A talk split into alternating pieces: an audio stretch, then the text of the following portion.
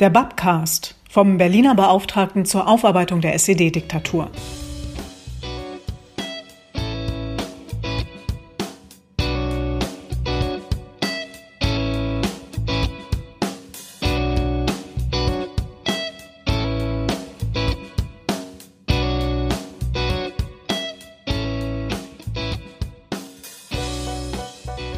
In dieser Folge geht es um den Härtefallfonds für politisch Verfolgte in der SBZ DDR mit Wohnsitz im Land Berlin.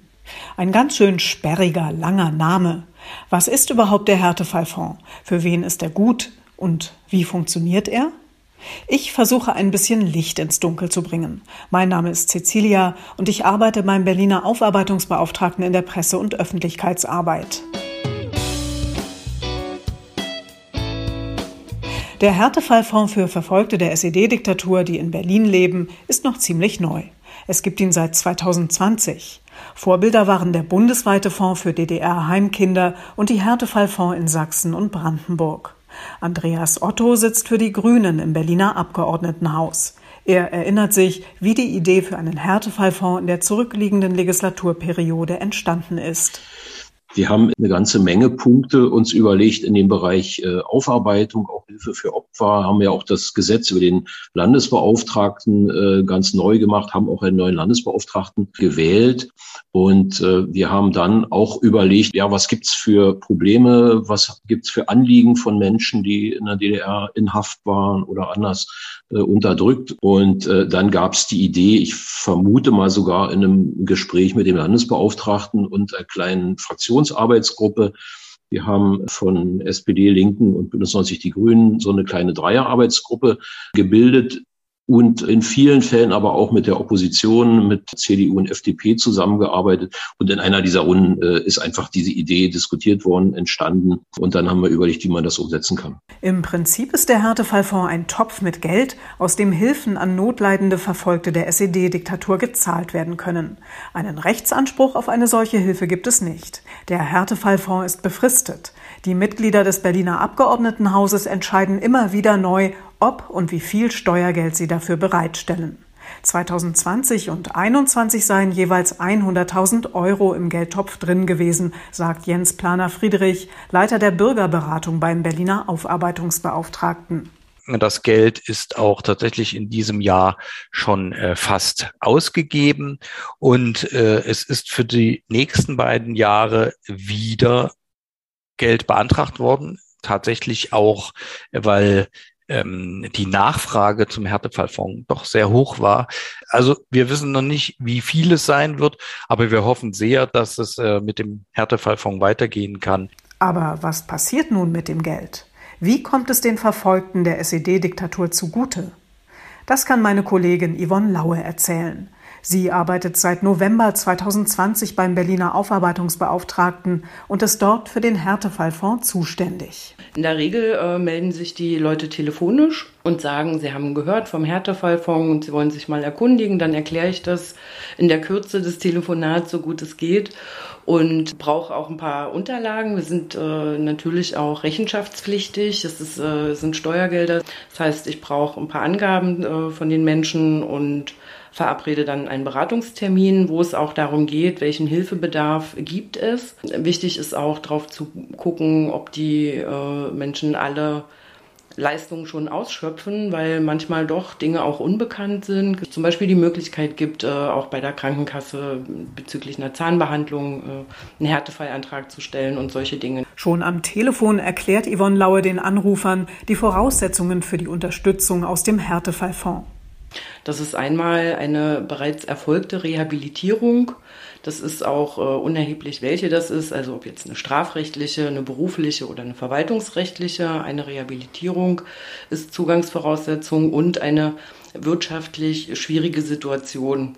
Was das genau ist, gucken wir uns im Beratungstermin an. In der Regel geht es um die Einkommensverhältnisse, die ich auch abfragen muss Und äh, wir haben zum Beispiel viele Antragsteller mit kleinen Renten, wo eben auch keine aufstockenden Leistungen vom Amt äh, dazugezahlt werden oder Erwerbsminderungsrenten oder die Grundsicherung äh, beim Jobcenter. Ganz wichtig, nur wer in Berlin seinen Wohnsitz hat, kann Hilfen aus dem Härtefallfonds des Berliner Aufarbeitungsbeauftragten beantragen. Jeder Antragsteller erhält nur einmal Leistungen aus dem Fonds. Und die Unterstützung ist als Ergänzung gedacht, wenn andere Stellen wie Sozialämter, Krankenkassen oder Versicherungen die Kosten für die beantragten Leistungen nicht übernehmen. Einer, der vom Härtefallfonds profitieren konnte, ist Jörg. Er heißt in Wirklichkeit anders, möchte aber anonym bleiben. Jörg ist anerkannter Verfolgter der SED-Diktatur und lebt von Hartz IV. In einem Café in Berlin-Lichtenberg erzählt er mir, mit welchem Anliegen er an den BAP herangetreten ist. Da war an erster Stelle für mich die Auslichtware meiner Wohnstube, die äh, so abgetreten war und die musste eigentlich erneuert werden und das war wirklich ganz toll, dass da ich diesen Härtefallfonds nutzen konnte. Ich hätte es mir nicht leisten können. Und das Jobcenter hätte das nicht übernommen? Nein, Absolut nicht. Bestimmte Leistungen nehmen sie, aber das nur als Darlehen. Zinsloses Darlehen, ja. Ein neuer Teppichboden für Jörg sollte also her. Doch vorher war eine Menge Papierkram zu erledigen. Denn Yvonne Laue muss genau prüfen, ob ein Antragsteller tatsächlich bedürftig ist. Anträge müssen ausgefüllt, Nachweise vorgelegt werden. Die Unterlagen leitet Yvonne Laue an den Beirat für den Härtefallfonds weiter. Dieses Gremium berät den Berliner Aufarbeitungsbeauftragten Tom Sello. Er muss am Ende entscheiden, ob der Antrag angenommen und die gewünschte Leistung aus dem Härtefallfonds gezahlt wird. Mitglieder des Beirats sind Mario Röllig, der in der DDR aus politischen Gründen im Gefängnis saß, und Evelyn Zupke, die Bundesbeauftragte für die Opfer der SED-Diktatur. Evelyn Zupke erklärt die Arbeitsweise des Beirats. Meine Aufgabe beim Berliner Härtefallfonds als Mitglied äh, des Beirates besteht darin, die Anträge, die dort eingehen, also von Opfern des SED-Regimes, die in eine, in eine finanzielle Notlage geraten durch bestimmte Situationen und deswegen beim Härtefallfonds etwas beantragen, das zu prüfen sozusagen und, und äh, zu gucken, ob diese Forderung berechtigt ist und dann darüber mit den anderen zusammen zu entscheiden. Und wie ist so Ihre Erfahrung? Sind die ähm, Anträge in der Regel berechtigt? Ja, meine Erfahrung ist, dass die Anträge bisher fast alle berechtigt waren. Dazu muss ich natürlich sagen, dass die Kollegen dort vor Ort vorher auch schon die Sachen prüfen und ja sehr intensive einzelne Gespräche mit den Betroffenen führen und dann manchmal auch woanders hinweg beraten können. Manchmal gibt es ja auch zum Beispiel sozialrechtliche Ansprüche auf bestimmte Dinge, sodass dann bei uns auf den Tisch sozusagen zur Beratung schon die Fälle kommen, wo man davon ausgehen kann, dass die Berechtigung besteht. Aber es kommt auch hin und wieder vor, wo wir sagen, okay, das ist jetzt nicht wirklich ein Härtefall, das ist eher ein Luxusproblem in Anführungszeichen. So, das kommt schon vor, aber sehr, sehr selten. Für Jörg war der neue Teppichboden durchaus kein Luxusproblem. Die alte Auslegware war in einem beklagenswerten Zustand. Die war nicht mehr, also man sah richtig den, sagen wir mal, den Trampelpfad obwohl ich jedes Wochenende Staubsauge, aber die kleinen Staubpartikel und die Schlaufen lassen sich, treten sich dann runter und man sah einfach der Weg vom Wohnzimmer äh, zur, zur Couch, äh, man sah einfach, wie man langgelaufen ist. Aus eigenen Mitteln hätte der Hartz-IV-Empfänger sich keinen neuen Teppich leisten können. Und in ein paar Jahren, wenn er Rente bekommt, wird er eher noch weniger Geld zur Verfügung haben. Denn dann bekommt er weniger Ausgleichszahlungen nach dem beruflichen Rehabilitierungsgesetz. Das Geld für den neuen Teppichboden hat Jörg übrigens nicht bar oder aufs Konto bekommen. Yvonne Laue erläutert das Prozedere.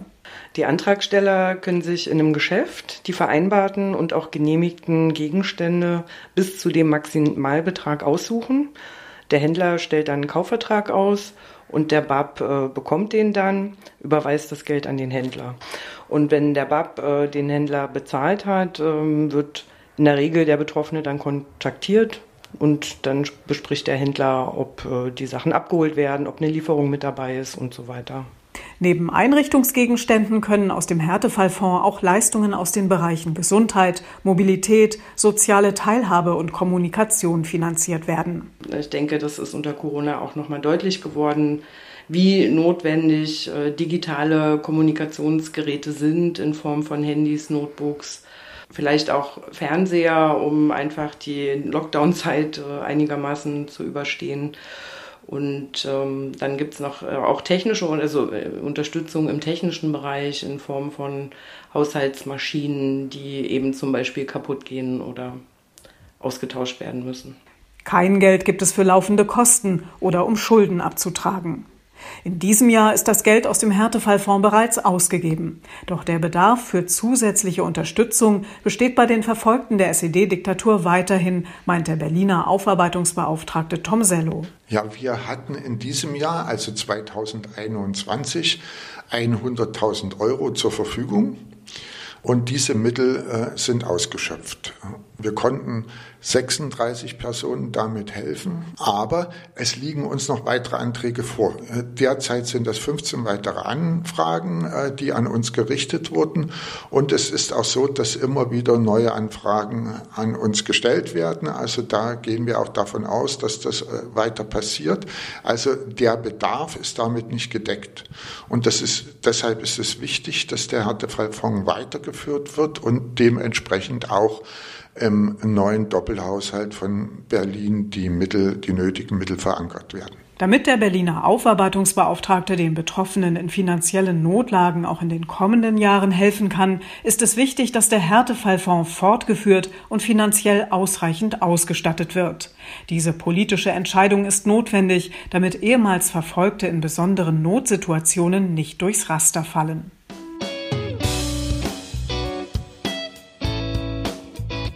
Das war der Babcast zum Härtefallfonds. Wenn noch Fragen offen sein sollten, schaut doch mal auf unsere Internetseite aufarbeitung-berlin.de. Dort findet man weitere Informationen und Kontaktmöglichkeiten zum Berliner Aufarbeitungsbeauftragten. Ihr könnt den Babcast auch abonnieren, um keine Folge zu verpassen. Nächstes Mal geht es wieder um ein historisches Thema, die Umbenennung der Berliner Stalinallee im November 1961. Ich würde mich freuen, wenn ihr dann wieder reinhört.